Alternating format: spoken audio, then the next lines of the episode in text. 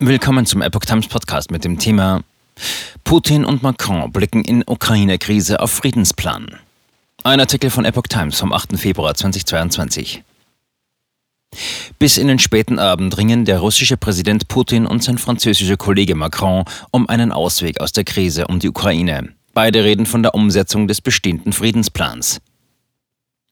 Russlands Präsident Wladimir Putin hat beim Treffen mit seinem französischen Kollegen Emmanuel Macron die Ukraine zur Umsetzung des Friedensplans für das Krisengebiet Donbass aufgefordert. Die Minsker Vereinbarungen würden bisher von der ukrainischen Führung ignoriert, sagte Putin nach gut fünfstündigen Gespräch mit Macron in Moskau.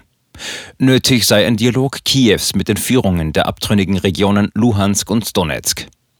Aus meiner Sicht ist offensichtlich, dass die heutigen Machthaber in Kiew auf eine Demontage der Minsker Vereinbarungen Kurs genommen haben, sagte Putin.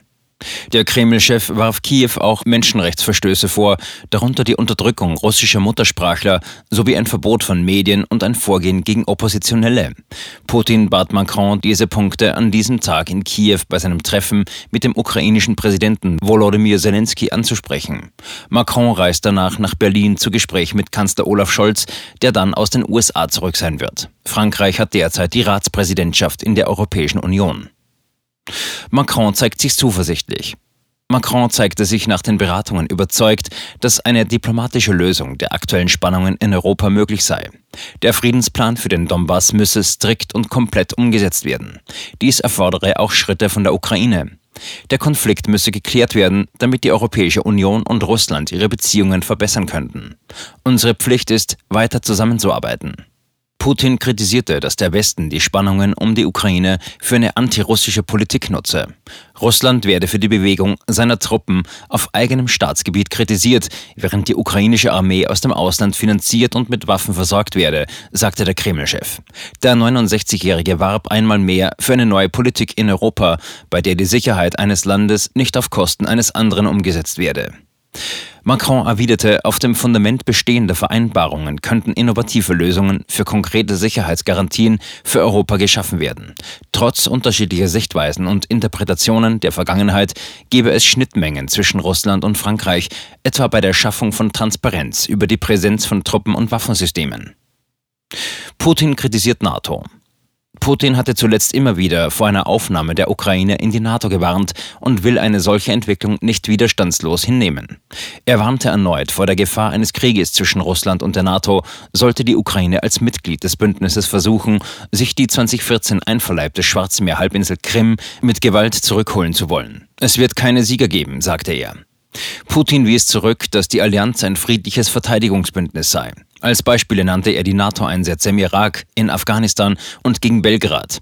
Konkret kritisierte Putin auch, dass Russland von der NATO als Gefahr und Gegner hingestellt werde.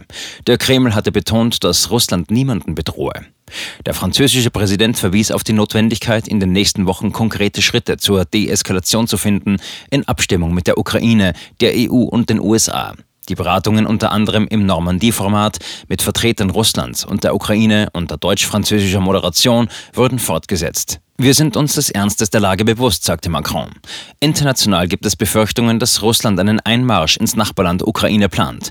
Der Kreml bestreitet solche Pläne. Für möglich wird auch gehalten, dass die russische Seite Ängste schüren will, um die NATO zu Zugeständnissen bei Forderungen nach neuen Sicherheitsgarantien zu bewegen.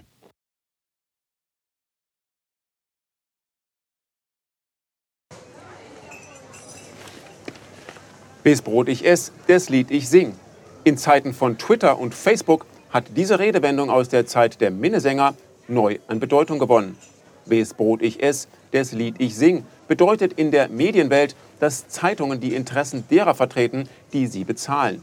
In Deutschland sind dies meist Parteien, Werbekunden oder Stiftungen einflussreicher Geldgeber.